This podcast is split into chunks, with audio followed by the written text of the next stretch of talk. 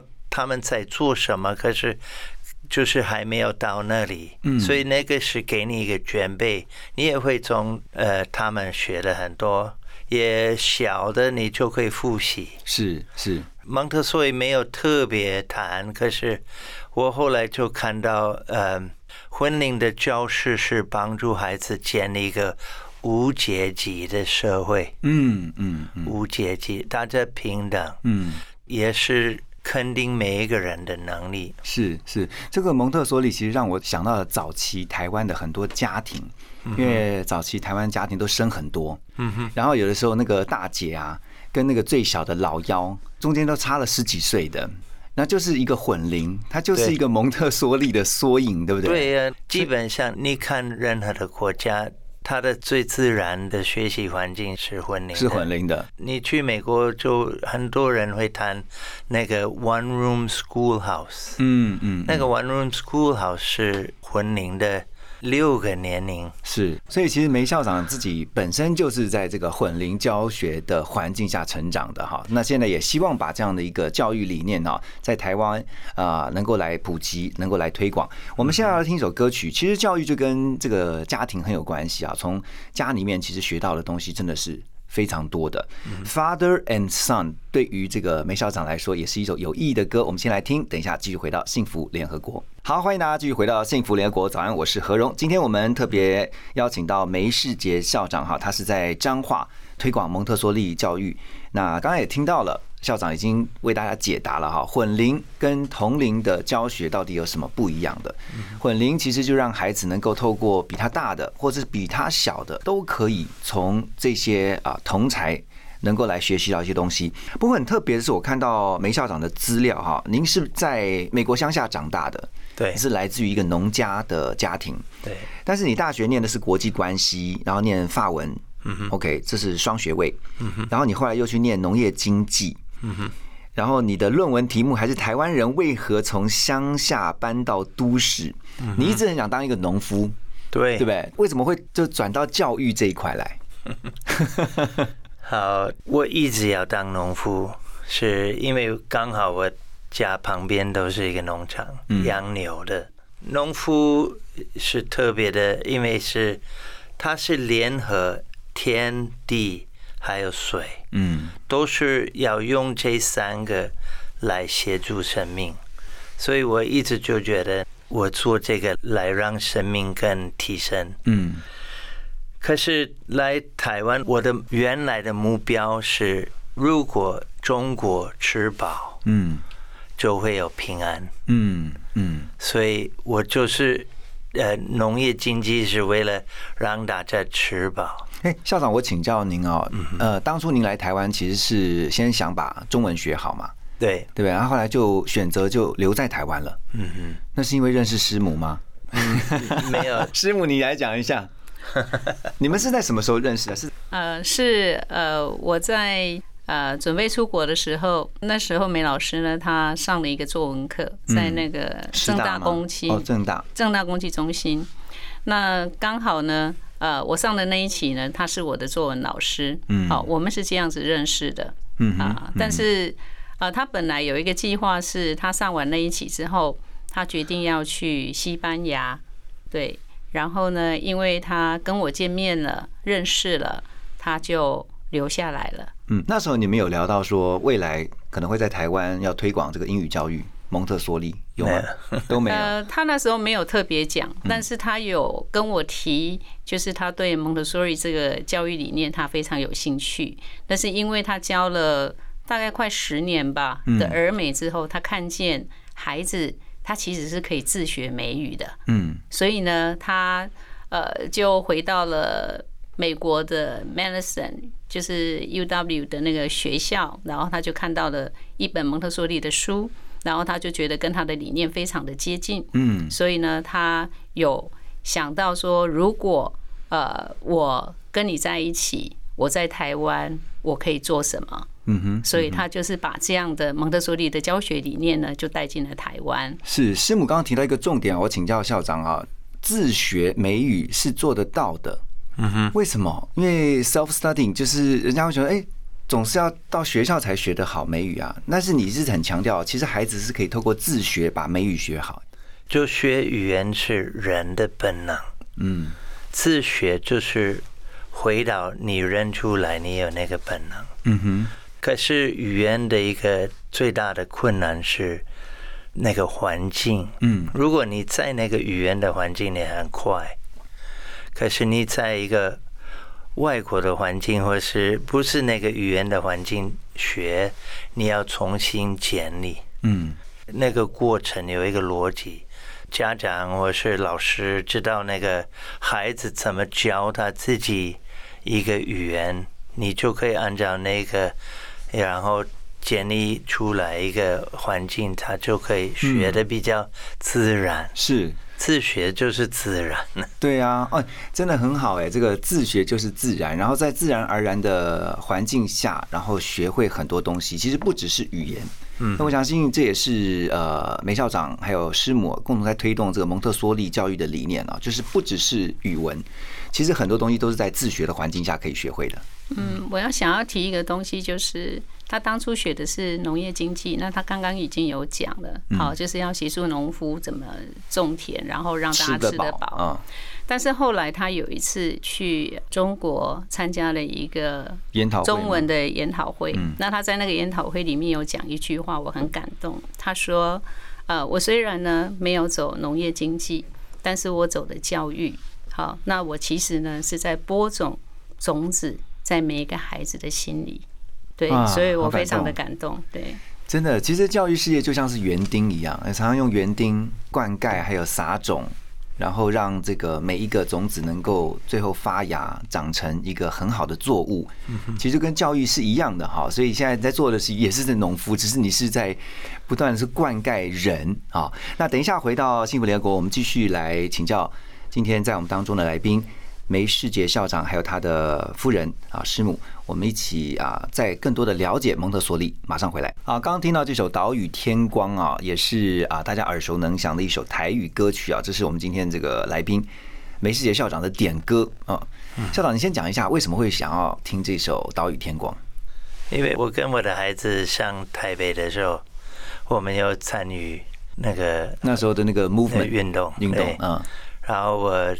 听到这个，也看到我的孩子很其他的那个年龄的人的动作，那个给我很多的希望。嗯，希望教育可以改。嗯哼，因为你不要自己想改，你需要看到人要改，不就是他们要改，也是我感觉到他们也愿意付出。嗯，为了改你。你不能要别人帮你改，你要自己付出来改。其实像校长现在做的教育工作，就是在改变人嘛。对。那可是回到我们刚刚提到说，呃，特别在蒙特梭利协助人改变自己呀。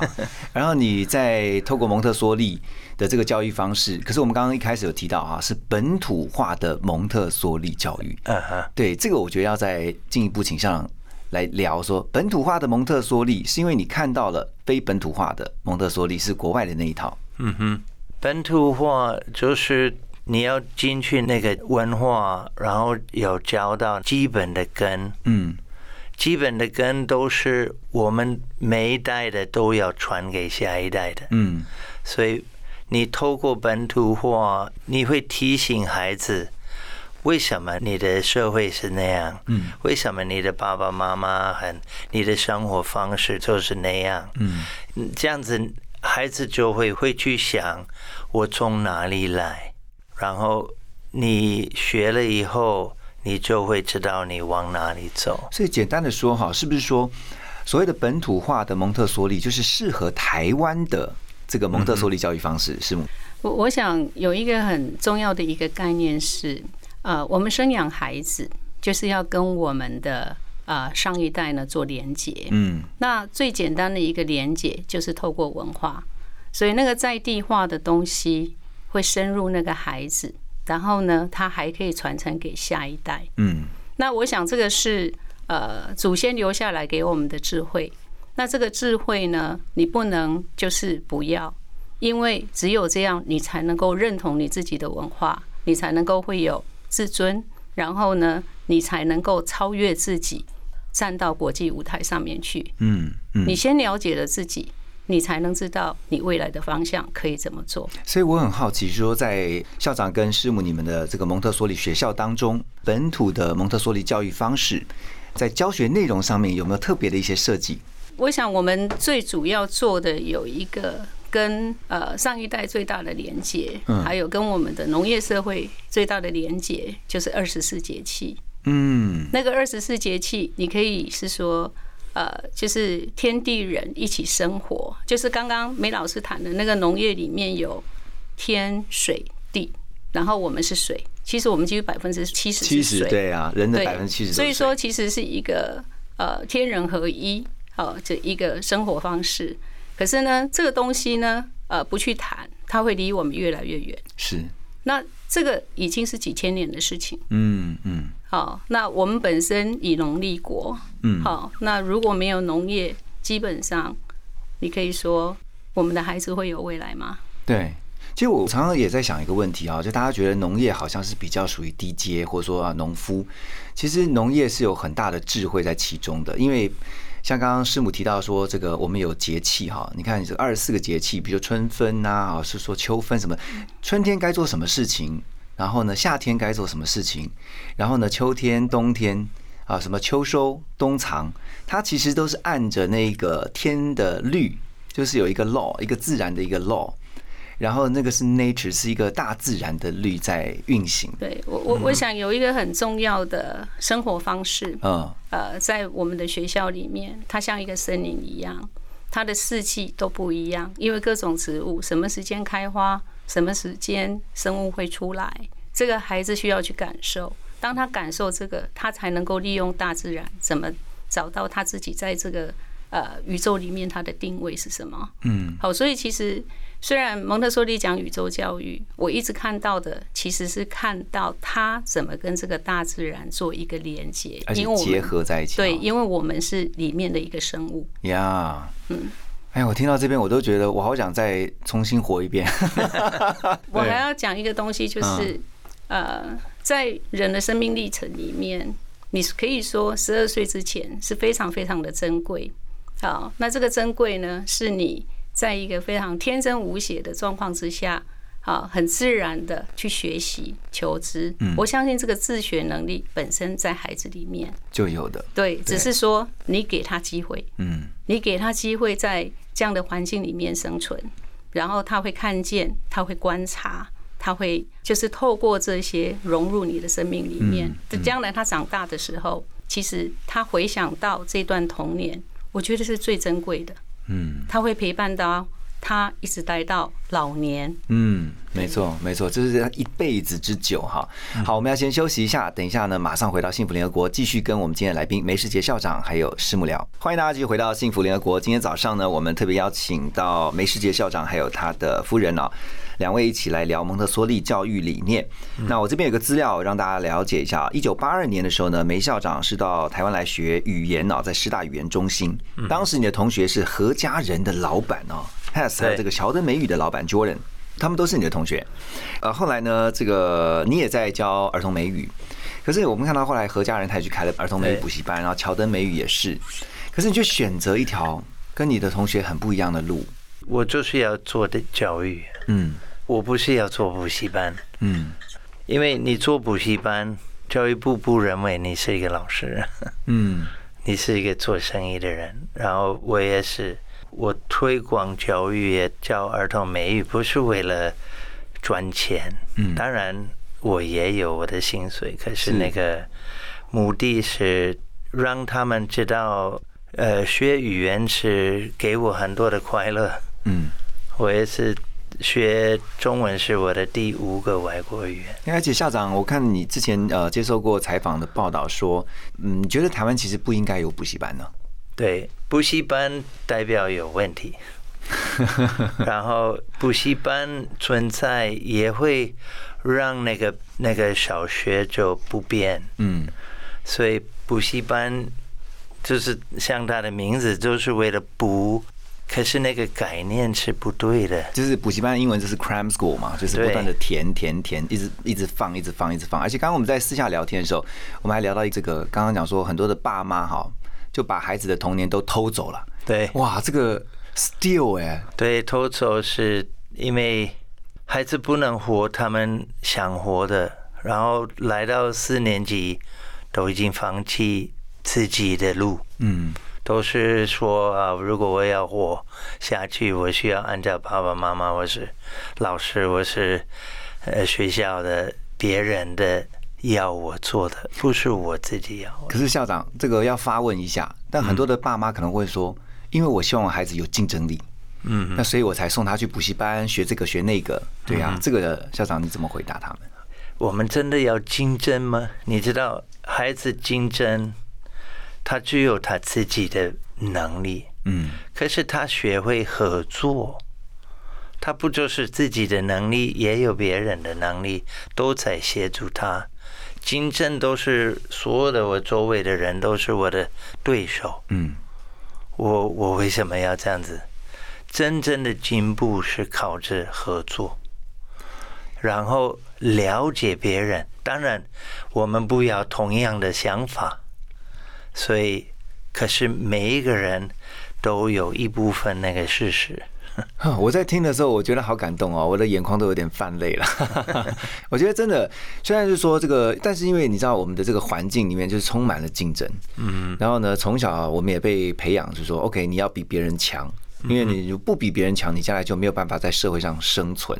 但我觉得，其实校长跟师母你们推动的理念，其实让孩子合作多于竞争。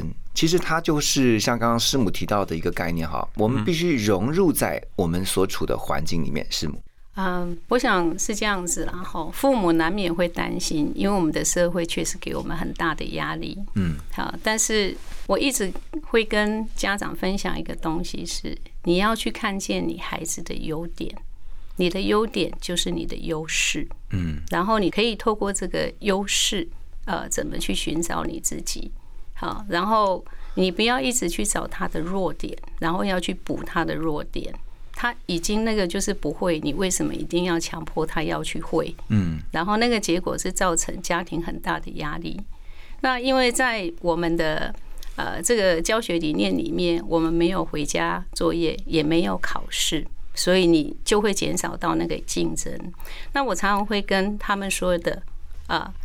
如果你把考试跟家庭作业拿掉，其实呢，我们就是还给了你有家庭生活。嗯，然后家庭生活怎么建造你的家庭文化，你可以重新去思考。嗯，跟你的孩子一起，然后就像刚刚梅老师讲的，你可以再让你的生命活一次。嗯，嘿，这是给权利，给让家长还有孩子本身权利。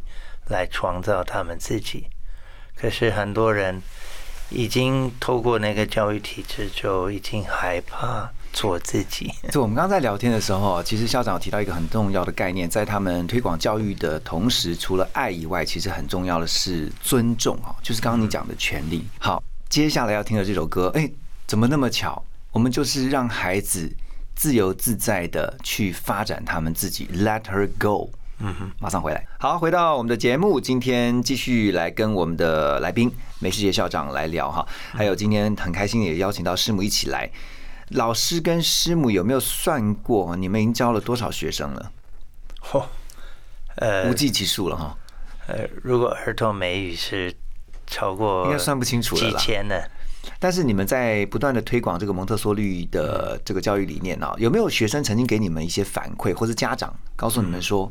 哎，我真的从这个当中收获蛮多的，然后也得到了嗯很多的启发，甚至被改变。嗯哼，嗯，很多的孩子，他们因为因为什么原因，他们就离开，或是或是他们毕业了，他们都会都会回来，然后就说：“Robert，我还自学。”嗯，那个给我一种安慰，我知道他们会。找到自己的路也会快乐，也嗯，也学到很多。也有一个学生，他回来以后，他特别告诉我，他学的最多是从他的他的同学学的。那个同学是有学习障碍，他是唐氏儿，是唐氏症的孩子。对，然后他那个时候，他看到他的同学一直不放弃。他自己也学的非常好，很会很会读书，写的很好的文章。可是他从他的那个同学就学，不要放弃，连从弱者，嗯，可以学习最重要的教育。所以他就告诉我，我要帮助我的学生。了解，也从最乱、最坏、最弱的孩子，你也可以学的很多。嗯，不管你不需要，就是找最优秀的老师来学习，或是最优秀的学校，不管你在哪里，你都可以学一些有道理的东西。就是从这个我们身边看似弱者的朋友。或者同学，他们的生命当中呢，其实都可以学的有时候比在课堂上面老师教的还要多啊，因为生命会影响生命。师母，我想最主要就是孩子他呃在呃这个学校里面呢，他们有一点会找到他们自己。那我其中有一个孩子，他很特别，好，他就是离开学校之后呢，他有时候打电话会回来给我，他跟我说我都自学。好，那这个孩子最后呢，他有上了那个中山大学的物理系。那后来刚好他就去问那个呃那个教授说，呃全世界哪个物理系是最棒的？他就告诉他说在德国。结果呢，他就毅然决然的办休学，然后之后他就准备德文，之后到德国去。然后他真的就在德国的呃那所学校，呃是 Max Planck Institute。对，OK。他毕业之后，他现在留在那里读硕士。那他的弟弟呢，也本来要考上那个东海大学的呃环工系吧，后来也跟着他的脚步，就是到德国去学习。哇！所以我我我认为呢，这个自学能力呢，真的非常的强。就是如果他有达到感受到那个力量的话，嘿，那他前年有回来看我们，然后甚至跟我们的家长做对谈，鼓励他们。相信他们的孩子。也有一个学生告诉我，他毕业了以后，常常有人问他：“哦，你是蒙特梭利的小孩，你应该很优秀。”他就：“所以你知道你要做什么吗？嗯，你未来要变怎么样？”嗯，他就会很诚实，就回答：“我不知道。”嗯，最后他就会说：“对，我不知道我未来要做什么，可是我我决定一件事。”我决定做，我就会做。呃，我想重要的不是你要考上什么名校，我我想最主要是他能够找到他自己的出路。他在这个生命里面呢，他的使命是什么？好，就像是属灵的恩赐一样，每一个孩子都有他的礼物，然后你透过这个礼物呢，你去实践，你来到这个世界上，你的生命的使命是什么？嗯，然后你终究会找到你的 calling，你的一个命定，你的一个使命啊，你的使命。对，每一个人其实都会有自己的一个位置跟角色。但重点，我觉得有一个敏感期是使命的敏感期，嗯，是十七岁到十九岁那个阶段。嗯，所以，所以我觉得听到这边哦，真的非常的感动，而且我觉得，呃，在孩子的成长过程当中，引导者真的是非常的重要。包括了今天在我们在座的校长、还有师母以及所有的家长们，我们先休息一下，马上回来。好，有一个问题要请教梅校长哈，就是刚刚提到自学哈，孩子自学过程当中，你会怎么建议哈家长在旁边扮演的角色？好，蒙特梭利讲了一句话，就是我们要协助孩子帮自己。嗯，所以很多家长会会说，我要帮我的孩子。那是不对的概念，嗯，因为你一这样子想，他会等着你帮助他了，不是他学会帮助自己，嗯，所以协助我们要学会怎么协助，所以有几个东西我要强调，第一个真实，嗯，我们要真实，呃，真实的意思是家长要要认出来自己也有。也有错误啊，也有弱点。嗯，孩子需要透过家长就学习接受自己的弱点，是，然后知道爸爸妈妈不是神啊。嗯，第二个是我们要说事实。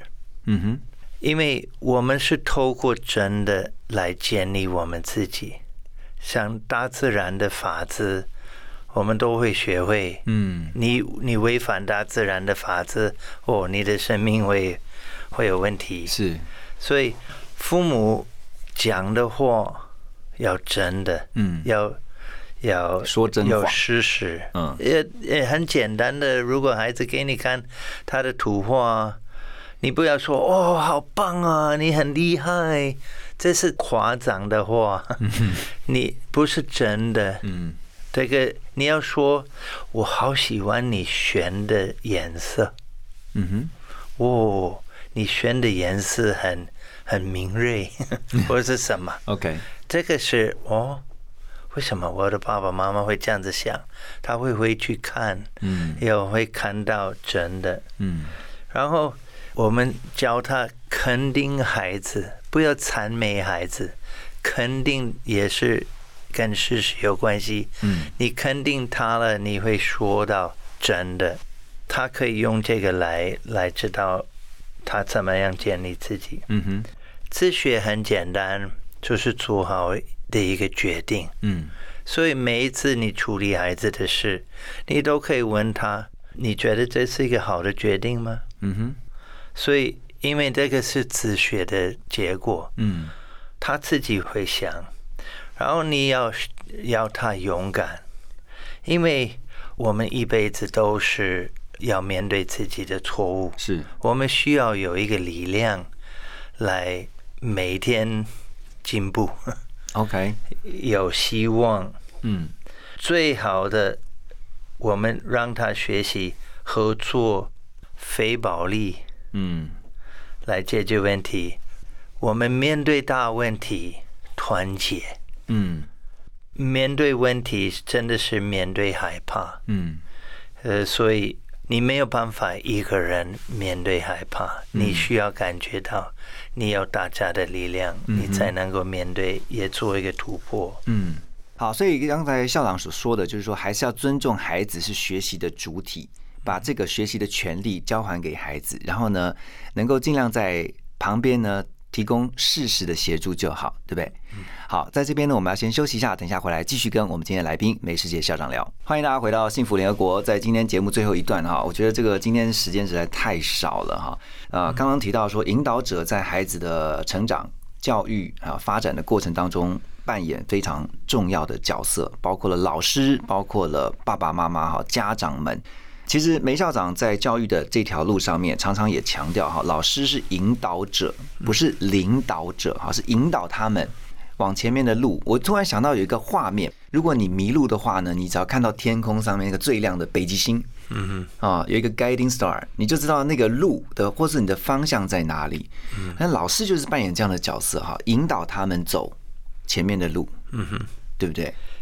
很重要是一个引导者，他自己没有目标，嗯我们要看到孩子的目标，然后启发那个。所以引导者他是启发的，他不是教。校长，我问一个问题：每一个孩子都很特别，都是独特的。那你怎么在这些孩子身上发现他们各自不同的特质呃，不重要，我发现，重要是他们发现。？OK，可是我会看到，这个是蒙特梭利的训练。蒙特梭利的一个厉害的一个引导者，嗯他不就是懂得教书，我说介绍教具，呃，呃，准备一个环境，嗯他也是他知道怎么启发。可是你要启发一个孩子，你要先能够观察。嗯观察不是就是看，观察是有点走到他的眼睛后面呢，也知道他在他在做什么，嗯。他的动机是什么，然后你就是启发，像呃 Rene 讲的，你在孩子的脑中种子，我们就是这样子，我们发那个种子会不会发芽，我们不知道，嗯。也会变成什么样子的植物，我们也不知道，也会有什么的果，嗯。那个都是他的责任。可是我们很重要，像种种子是给他一个好的环境，也知道什么时候加水啊。嗯所以厉害的蒙特梭利的老师懂得观察。嗯可是蒙特梭利都谈到，哦，你可以很会观察，也很懂小孩。问题是，你需要与孩子对谈。嗯透过对谈，透过跟他跟你相处，他需要有力量，也他自己找到方向。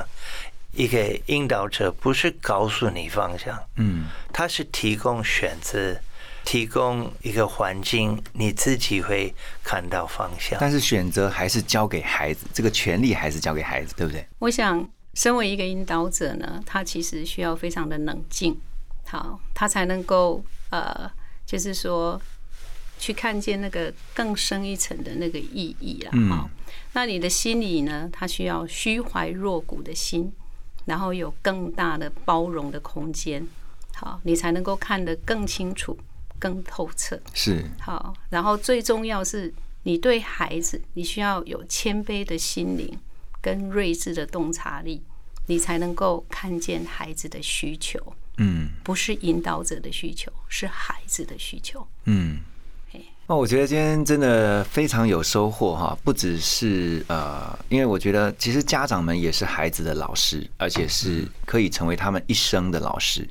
那我觉得今天很开心，也很感动啊，能够邀请到彰化苗圃蒙特梭利学校的梅世杰校长还有师母啊。